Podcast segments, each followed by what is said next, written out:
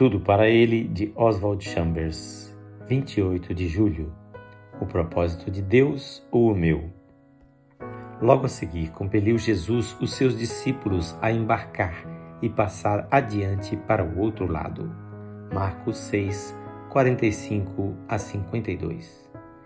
Tendemos a pensar que se Jesus Cristo nos der uma ordem e lhe obedecermos, ele nos levará a um grande sucesso. Nunca devemos colocar nossos sonhos de sucesso como o propósito de Deus para nós.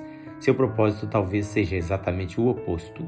Imaginamos que Deus está nos levando a um fim determinado, a um alvo desejado. Ele não está. Chegar ou não a um alvo específico é mero incidente. Aquilo a que chamamos de processo, Deus chama alvo. Qual é o meu sonho em relação ao propósito de Deus? O propósito dele é que eu dependa dele e do seu poder se eu conseguir manter-me calmo e despreocupado em meio ao tumulto, este é o propósito de Deus. Deus não está operando com vistas a uma determinada conclusão. O alvo dele é o processo.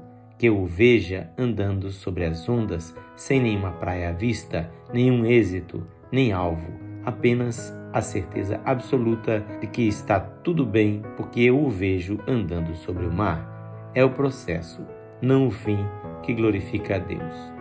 O treinamento de Deus é para já, não é para daqui a pouco. Seu propósito é para este momento e não para algo no futuro. Não temos nada a ver com o depois da obediência. Se nos preocupamos com o depois, estaremos errados. O que os homens chamam de treinamento e preparação, Deus chama de alvo.